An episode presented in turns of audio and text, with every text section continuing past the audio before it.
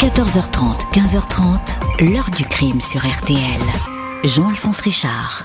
Someone rushed out and hit me on the head. Quelqu'un m'a attaqué et m'a frappé la tête à quatre reprises. Je me suis relevé et j'ai couru aussi vite que j'ai pu jusqu'au Plumbers Arms. J'ai ouvert la porte et j'ai dit Aidez-moi, on a essayé de me tuer. Il a tué ma nounou. He's in the house. He's murdered my nanny. Bonjour, le colonel Moutarde a-t-il tué avec la matraque dans le hall du manoir Dans l'affaire que je vais vous raconter aujourd'hui, ces trois cartes du célèbre jeu de société Cluedo ont été retrouvés dans la voiture d'un fugitif, l'anglais Lord Lucan, soupçonné du meurtre de la nurse qui s'occupait de ses enfants et d'une tentative de meurtre sur son épouse, un crime à huis clos, dans une superbe demeure de Londres. En cette année 1974, Lord Lucan devient ainsi le personnage central d'un épais mystère, une scène de crime dans le désordre, pas d'empreinte, un mobile incertain mais une épouse rescapée qui accuse un mari suspect qui s'évapore et ne va plus jamais réapparaître, évanoui dans la nature, introuvable malgré des recherches qui vont mener la police au bout du monde. 50 ans que cette intrigue passionne l'Angleterre.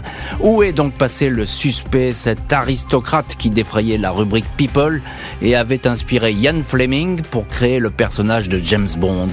Est-il vraiment le meurtrier? Est-il mort? Ou a-t-il refait sa vie sous les tropiques? Question posée aujourd'hui à nos invités. 14h30, 15h30. L'heure du crime sur RTL. Dans l'heure du crime aujourd'hui, l'énigme Lord Lucan, cet aristocrate flambeur très en vue dans les milieux mondains, va se retrouver à l'automne 74, impliqué dans un meurtre et une tentative de meurtre, deux crimes aux contours les plus étranges, perpétrés dans un quartier huppé de Londres. Jeudi 7 novembre 1974, un peu avant 22 heures, une femme affolée franchit le seuil du pub The Plumbers Arms sur Lower Belgrave Street, une avenue tranquille et cossue de la capitale anglaise, non loin des grilles de Buckingham Palace. Irruption qui jette un froid parmi la clientèle. La femme est couverte de sang de la tête aux pieds. Elle a été cognée à la tête, elle est désorientée, grelotte, puis s'effondre. Au secours, aidez-moi, dit-elle. Il vient de tuer Sandra, c'est notre nounou. Il m'a frappé, il est avec les enfants, je vous en supplie, appelez la police. La malheureuse est conduite au Saint George Hospital. Avant de tomber dans les pommes, elle a donné son nom, Lady Veronica Bingham, et son adresse, le numéro 46 de Lower Belgrave Street, un bel immeuble tout proche. Une patrouille de police est rapidement sur place. La porte n'est pas verrouillée, aucune trace d'effraction n'est visible. Au rez-de-chaussée, dans le vestibule, quelques taches de sang sont visibles sur une marche d'escalier, puis au pied de la porte qui conduit à l'entresol. Les policiers s'y dirigent. Il y a du sang sur le tapis de l'escalier, des éclaboussures au plafond, du sang encore et toujours dans la pièce jusque sur le mur derrière le piano. Au sol, un grand sac en toile portant l'inscription de la poste américaine dans lequel un corps est recroquevillé.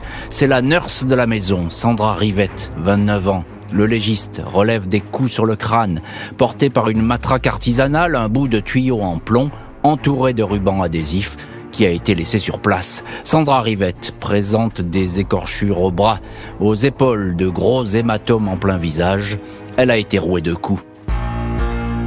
Les inspecteurs de la Metropolitan Police inspectent les deux derniers étages du triplex. Pas de signe de désordre. Les trois enfants de la famille Bingham sont dans leur chambre, sains et saufs. La fille aînée, Francis, 10 ans, se demande ce qui s'est passé. George Charles, 7 ans, et Camilla, 4 ans, ne prononcent pas un mot.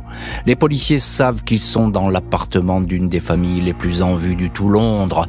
Lady Veronica Bingham, 37 ans, hospitalisée, n'est autre que l'épouse de Lord Richard John Bingham, septième comte de Lucan, 40 ans. Un noble fantasque qui défraye régulièrement la chronique de la jet set.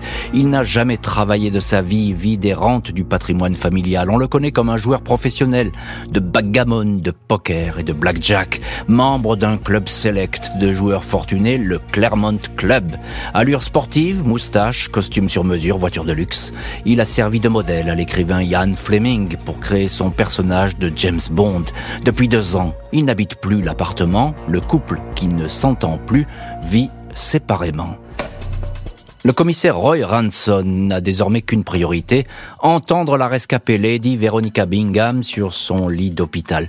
Elle a reçu au total cinq coups violents sur le crâne, mais elle peut livrer un premier témoignage. Vers 21h, elle raconte qu'elle regardait la télé au deuxième étage avec sa fille aînée et la nounou Sandra Rivette. Sandra a proposé d'aller faire du thé, elle est descendue à l'entresol. Ne la voyant pas revenir, Véronica est descendue à son tour à 21h15. La pièce était plongée dans l'obscurité. J'ai appelé Sandra, Sandra. Puis j'ai entendu une voix me demandant de me taire. J'ai reconnu celle de mon mari. Il m'a serré le cou avec ses gants. Lady Veronica ajoute qu'une bagarre s'est engagée. Il l'a frappée puis s'est arrêté. Elle lui a demandé où était la nounou. Je l'ai tuée. Si tu étais descendue la première, c'est toi qui serais morte. Aurait-il répondu. Elle l'a persuadé de se calmer et de l'accompagner à l'étage pour qu'elle puisse nettoyer ses blessures. Il a accepté. Il l'a suivi. Puis il lui a faussé compagnie. Et il a disparu. Un homme qui serait donc aux abois, un suspect, mais qui apparemment ne se cache pas vraiment. La Metropolitan Police de Londres met tous les moyens pour localiser Richard John Bingham, alias Lord Lucan. Elle rassemble pour cela des témoignages. Madeleine Floorman est une amie du couple. Elle habite à moins de 200 mètres de chez eux. Le 7 novembre au soir, vers 22h30, juste après la tragédie, un homme a carillonné à sa porte. Elle a préféré ne pas ouvrir. Aussitôt après, son téléphone a sonné. Elle a entendu une voix lui dire « Madeleine, je sais que tu avant que la conversation devienne inaudible. Elle pense que cette voix était celle de Lord Lucan, mais que voulait donc lui dire le mari? Mystère. Les enquêteurs questionnent également la mère de Lord Lucan, Caitlin, une veuve qui dispose de la fortune confortable de son défunt mari, décédé dix ans auparavant. Elle dit avoir reçu le soir du crime, vers 22h45, un coup de fil de son fils. Il appelait depuis une cabine publique. Il lui a dit qu'il venait de vivre une catastrophe. Il lui a raconté qu'en passant devant la maison de son épouse, il a vu de la lumière à l'entresol et aperçu de l'agitation. Il est entré, il a surpris une bagarre entre un homme et Véronica qui saignait. Il a vu la nurse au sol, morte. L'individu s'est enfui. À sa mère, Lord Lucan explique qu'il a préféré partir à son tour car il savait pertinemment que Lady Véronica allait l'accuser. Elle le déteste. Minuit et demi, alors que la police interroge la mère du suspect, ce dernier lui téléphone à nouveau. Cette fois, il s'inquiète pour ses enfants. La mère lui dit qu'elle est avec la police et que celle-ci veut lui parler. Je les verrai demain matin, répond-il. Vendredi 8 novembre, Lord Lucan ne se présente pas au commissariat. Il n'est pas non plus repassé dans l'appartement qu'il occupe au 72A Elizabeth Street, un logement quasi vide. Il y a sur le lit un costume et une chemise soigneusement repassés, ainsi qu'un livre consacré aux armateurs grecs milliardaires.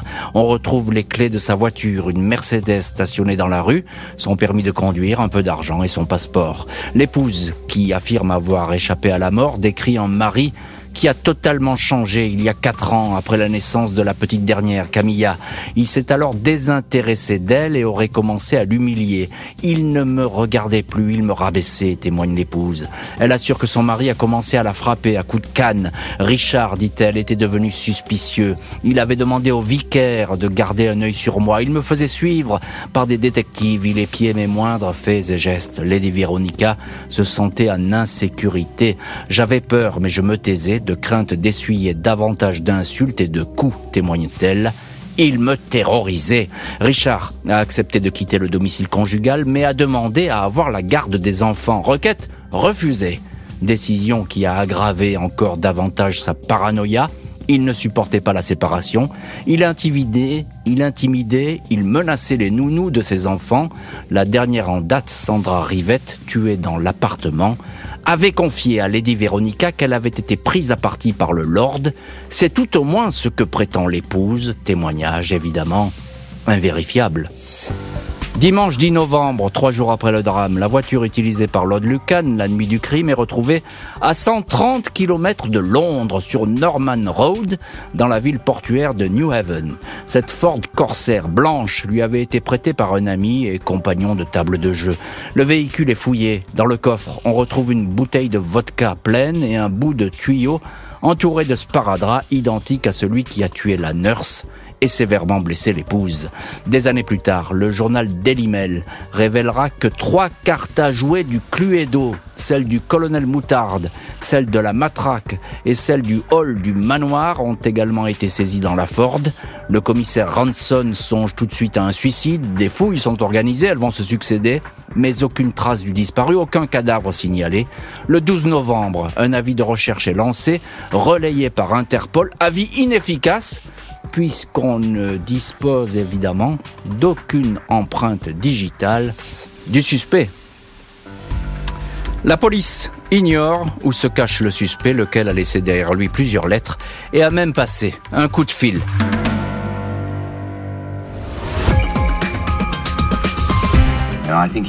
Je pense qu'il a vécu une soirée traumatisante. J'aurais aimé qu'il ne disparaisse pas. J'en profite pour lui passer un appel, qu'il me contacte au plus vite. Une semaine après la tragédie, Bill Shankid, beau-frère de Lord Lucan, avertit la police qu'il a reçu deux lettres signées du suspect. Dans la première, le mari assure qu'il n'a tué personne. Il raconte à nouveau être intervenu alors que Lady Veronica était prise à partie par un inconnu. Il a préféré disparaître car, dit-il à nouveau, sa femme allait l'accuser. Il était tombé dans un piège, il savait qu'on ne le croirait pas. La deuxième lettre est intitulée Question financière. Le comte Lucan propose que certains de ses biens soient mis au aux enchères pour régler ses dettes. Cette lettre est signée Lucky, son nom de joueur de cartes. Les deux courtiers ont été, les deux courriers ont été rédigés le soir du crime chez des amis, les Maxwell Scott à Uckfield, à deux heures de route de Londres. Suzanne Maxwell Scott reconnaît les faits. Elle raconte aux policiers qu'elle était seule à la maison vers 23 heures quand Lord Lucan a fait irruption. Il lui a raconté le cauchemar inimaginable, ce sont ses propres mots, qu'il venait de vivre. Son intervention pour protéger sa femme alors que la nounou était déjà morte. Elle a cru à sa version, il était, dit-elle, sincère, perdu. Il a écrit deux lettres, il est parti vers 1h15 du matin. Quand on demande à la témoin pourquoi elle n'a pas prévenu la police avant, elle reste évasive, répond que tout ceci ne lui paraissait pas important. Lord Lucan a envoyé une troisième lettre, adressée ce coup-ci à son ami de table de jeu, Michael Stoop, l'homme qui lui avait prêté la Ford Corsair. Lord Lucan dit son amertume d'avoir été éloigné de ses enfants par la décision d'un juge. Il ne parle pas de la soirée, lettre impossible à dater car le destinataire a jeté l'enveloppe.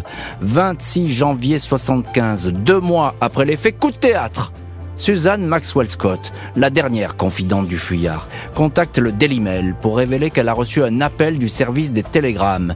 Lord Lucan lui écrit dans ce télégramme Dis à ma mère que tout s'est passé comme prévu. Je suis en sécurité ici. Affection, signé John. John, le deuxième prénom qu'il n'utilise qu'avec certains de ses intimes, prénom qu'il faut connaître. Le fuyard va être activement recherché jusqu'au bout de la Terre. Mars 75, après deux ans d'enquête et 33 témoins entendus, la justice britannique décrète que l'introuvable Richard John Bingham, Lord Lucan, est bien le meurtrier de la nurse Sandra Rivette et l'agresseur de son épouse, Lady Veronica. C'est la première fois depuis plus d'un siècle qu'un membre de la Chambre des Lords est accusé de meurtre. La mère du suspect se désole de ce verdict qui n'a tenu compte que d'une seule parole, celle de l'épouse accusatrice. La confidente, Suzanne Maxwell Scott, affirme pour sa part que le mari est innocent. Elle rappelle qu'aucune empreinte de Lord Lucan n'a été découverte sur la scène de crime.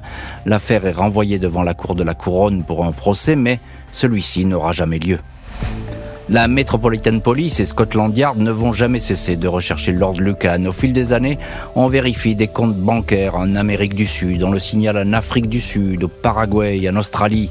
Une aristocrate qui connaissait le Lord révèle avoir appris avec certitude qu'il s'est suicidé. Il aurait souhaité que sa dépouille soit jetée au tigre d'un zoo du Kent, une tigresse baptisée Zora, l'aurait dévoré. En 1999, un détective assure avoir retrouvé sa trace en Inde, à Goa, où le fuyard aurait vécu sous le nom de Jungle Barry. Cet homme a bien existé, mais il s'agissait d'un tout autre ressortissant britannique. En 2004, une demande de rouvrir l'enquête pour de nouvelles vérifications est refusée à la police. Elle aurait coûté beaucoup trop cher. Mercredi 3 février 2016, 42 ans après la mort de la nurse Sandra Rivert et la tentative d'homicide sur Lady Veronica, Richard John Bingham, Lord Lucan, est officiellement déclaré mort par un tribunal londonien. Son fils, George Charles Bingham, 48 ans, devient donc le huitième Lord Lucan. Il pourra occuper le siège laissé vide par son père au sein de la Chambre des Lords. Tout ceci est un mystère et le restera toujours, dit le fils en ajoutant, coupable ou non, mon père savait que sa vie était détruite, qu'il n'aurait aucune chance de retrouver ses enfants. C'était suffisant pour qu'il mette fin à ses jours. Neil Berryman, 48 ans, le fils de la nounou assassinée, s'était longtemps opposé à la déclaration de décès, craignant que celle-ci entraîne la fin des poursuites. La femme qui a fait de Lord Lucan coupable, l'épouse Lady Veronica, est décédée en 2017. Elle pensait qu'on ne retrouverait jamais son mari. L'heure du crime, présenté par Jean-Alphonse Richard sur RTL.